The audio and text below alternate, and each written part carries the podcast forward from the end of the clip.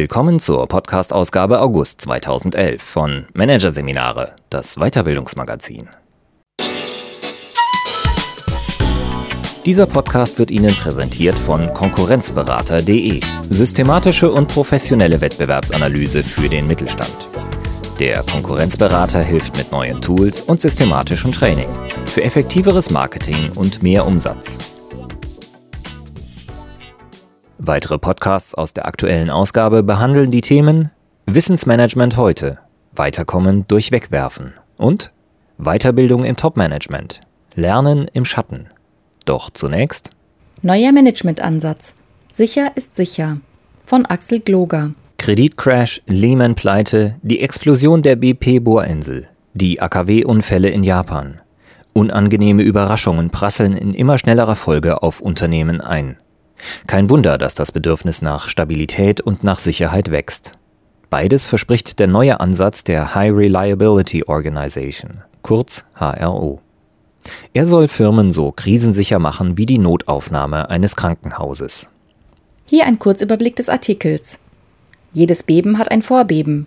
Der Grundgedanke des HRO-Konzepts. Pleiten, Pech und Pannen. Warum der Ansatz eine große Zukunft hat. Ausgeplant wo Routine an ihre Grenzen stößt.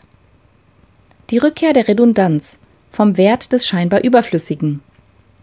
Zuverlässig wie die Feuerwehr. Vier Schritte auf dem Weg zur HRO. Und Fehlschläge feiern. Wie Google aus Projektflops klüger wird.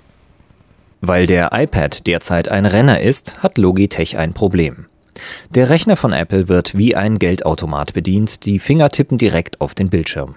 Mausklicks sind damit überflüssig geworden und die Mäuse von Logitech oft zum Ladenhüter. Das bescherte dem Unternehmen einen kräftigen Gewinneinbruch. Die Aktie des Mausherstellers verlor seit Jahresanfang ein Viertel ihres Wertes. Hätte Logitech den Einbruch im Mausgeschäft vorausahnen und Vorkehrungen treffen können? Ja, sagen die Anhänger eines neuen Ansatzes aus der Organisationsberatung. Mit ihrem Konzept der High Reliability Organization, kurz HRO, hätte sich der Mausanbieter vom Genfer See schützen können. HRO verspricht seinen Anwendern Sicherheit vor Überraschungen und plötzlichen Krisen. Grundgedanke des an der University of Michigan erdachten Konzepts jedes Beben hat ein Vorbeben. Jene kleinen, manchmal kaum merkbaren Signale werden von den meisten Unternehmen jedoch übersehen. Firmen, die die Regeln von HRO anwenden, können lernen, die feinen Anzeichen wahrzunehmen und so kleine Krisen so rechtzeitig zu erkennen, dass die große gar nicht auftritt, zumindest aber besser gemeistert werden kann. Genauer hinschauen, genauer hinhören und die richtigen Fragen stellen. Die Beobachtung darf sich nicht von der Deutung lenken lassen, beschreibt Dr. Annette Gebauer, Inhaberin der Berliner Beratung Interventions for Corporate Learning, kurz ICL, und HRO-Praktikerin, das Prinzip des neuen Ansatzes. Wenn Logitech den angewendet hätte, wären den Managern einige kleine Signale aufgefallen. Der Absatz von PCs sinkt, die Maus bekommt neue Feinde, das Geschäft ist bedroht. Berührbildschirme erobern schon seit zehn Jahren die Welt. Seither sind sie in fast jedem Geldautomaten im Einsatz. Dass irgendwann ein Rechner mit Touchscreen auf den Markt kommt, war nur eine Frage der Zeit, sagt Arno Dirlewanger, der sich als Berater auf die Themen Innovation und Kreativität spezialisiert hat. Doch Logitech ignorierte die Signale und setzte offenbar weiter auf die Maus als Umsatzträger. Aber vielleicht kannte das Top-Management von Logitech die guten Ideen von HRO gar nicht. Zwar wurde das Konzept schon Anfang des Jahrtausends erdacht, aber erst heute findet es mit großen Schritten den Weg aus der Wissenschaftlernische in die Praxis. Die lechzt geradezu nach einem Werkzeug, das sie aus der ständigen Pein der in immer schnellerer Folge einprasselnden Überraschungen befreit. Kreditcrash, Lehman-Pleite, der Großunfall einer BP-Bohrinsel, die AKW-Unfälle in Japan oder firmeninterne Gaus machen HRO zum Managementansatz mit großer Zukunft.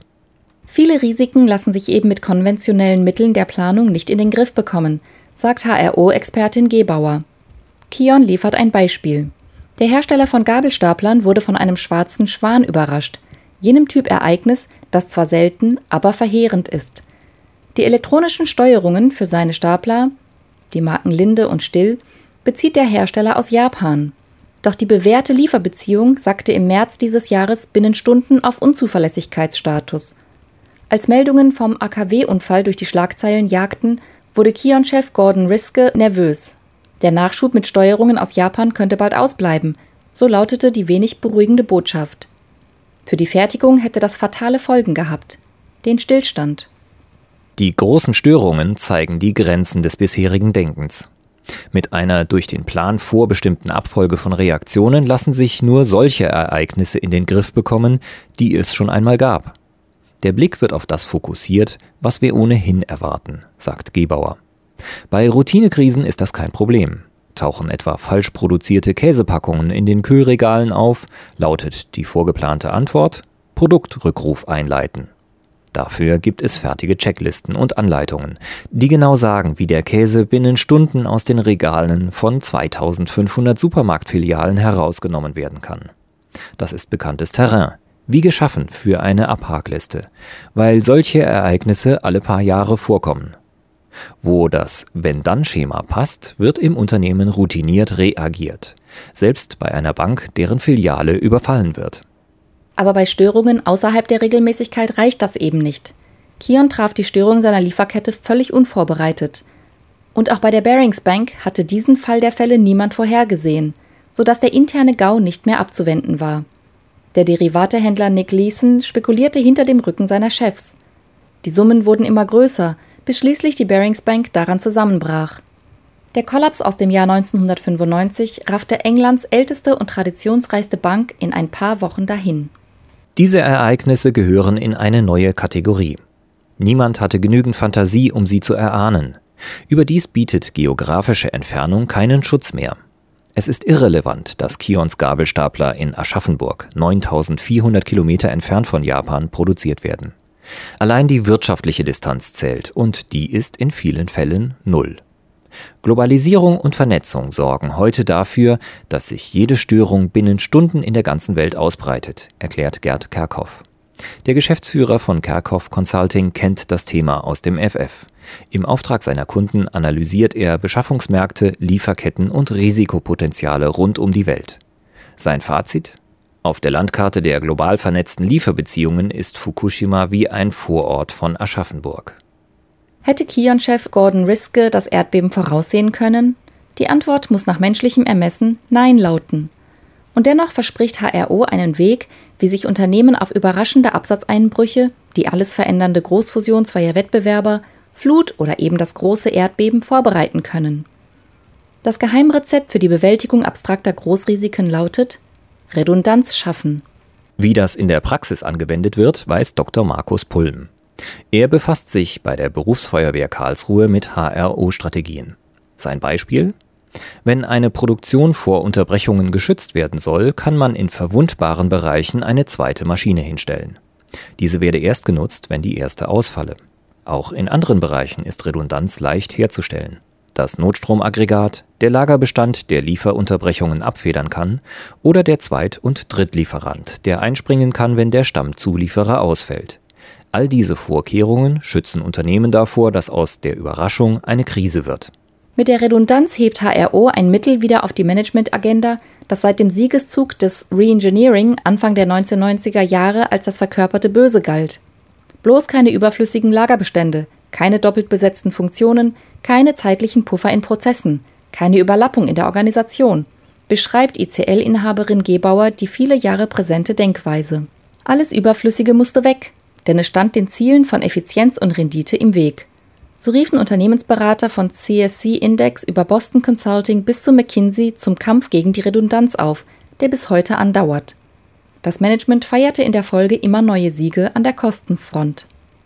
Die Personen, die hinter der Wende der Denkweise stehen, sind Professor Kathleen Sutcliffe und ihr Kollege Karl Weig. Die HRO-Pioniere analysierten im Rahmen ihrer Forschungen an der University of Michigan Beispiele, in denen Redundanz überlebenswichtig ist. Feuerwehren, medizinische Notfallteams und die Besatzungen von Flugzeugträgern, nennt Wissenschaftlerin Sutcliffe jene Organisationen, die auch bei größter Unsicherheit und maximalen Turbulenzen ein Null-Fehler-Ergebnis erzeugen müssen. Aus diesen Vorlagen entwickelten Sutcliffe und Weig die allgemeinen Regeln für Manager, die ihr Unternehmen so zuverlässig wie eine Feuerwehr oder die Notaufnahme im Krankenhaus machen wollen. Gezielt Redundanzen schaffen, ist eine davon. Eine zweite Regel für die Praxis von hochzuverlässigen Organisationen beschreibt Professorin Sutcliffe in einem ihrer Videoseminare. Aufmerksam sein, Wachsamkeit üben, darin nie nachlassen. So wie das Kaninchen ständig auf der Hut vor dem gefräßigen Fuchs ist, sollten auch Manager sensibel für die feinen Signale aus der Umwelt sein.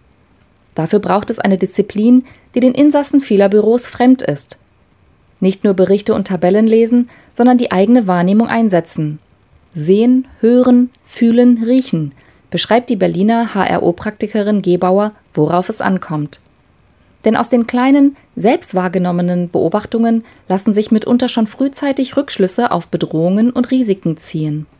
HRO-Regel Nummer 3 lautet, keine schnellen Vereinfachungen zulassen, umsichtige und durchdachte Schlüsse aus den Fakten ziehen, sich nicht auf das So haben wir es schon immer gemacht verlassen.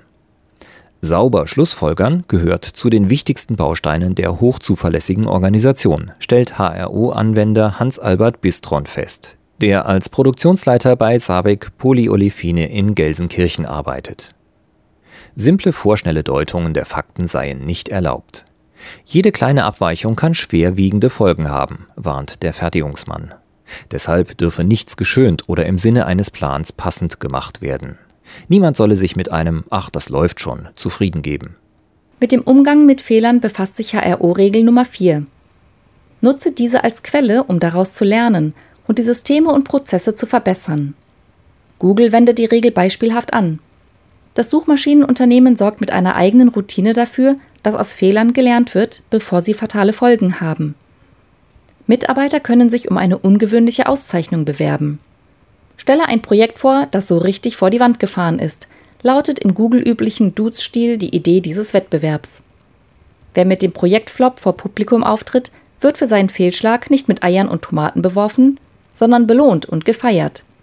Das öffentliche Bekenntnis zur Niederlage wird als Quelle für die nächsten Verbesserungen geschätzt.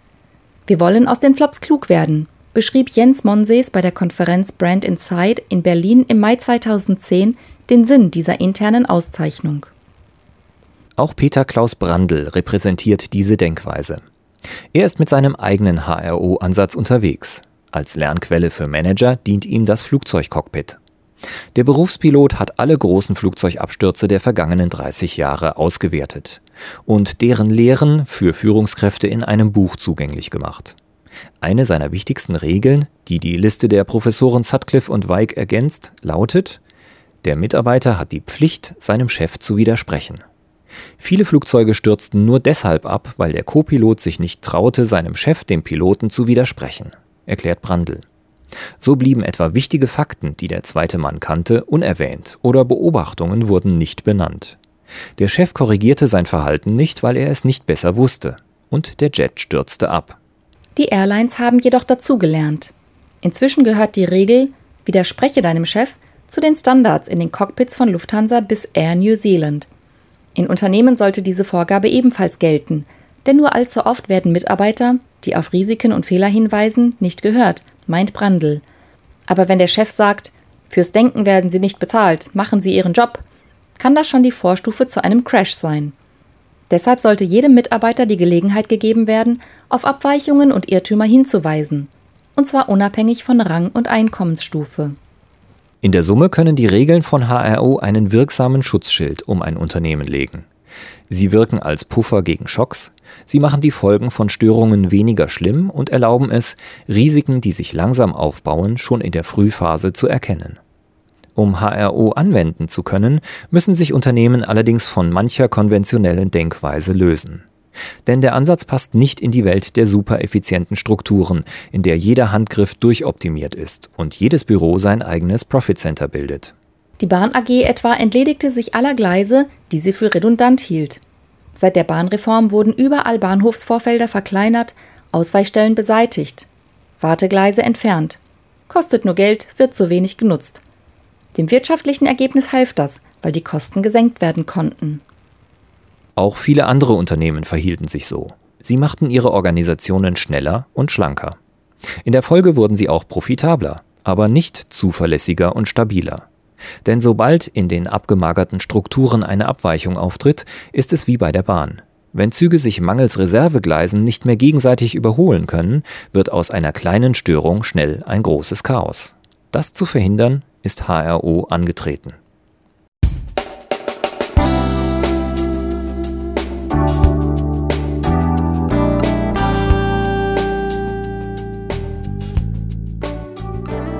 Sie hörten den Artikel Neuer Managementansatz.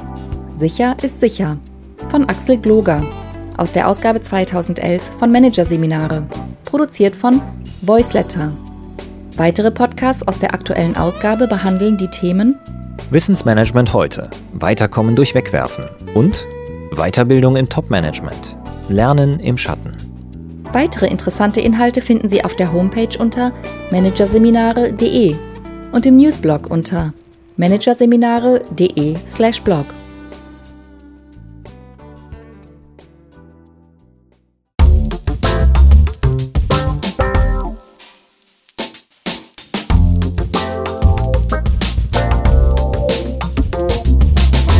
Das war der Podcast von Managerseminare, das Weiterbildungsmagazin.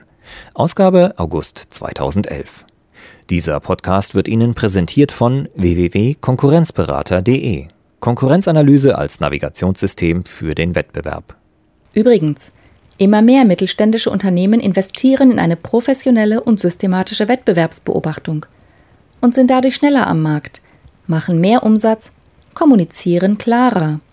Mehr Informationen, Beratungs- und Trainingsangebote zum Thema Konkurrenzanalyse finden Sie unter www.konkurrenzberater.de.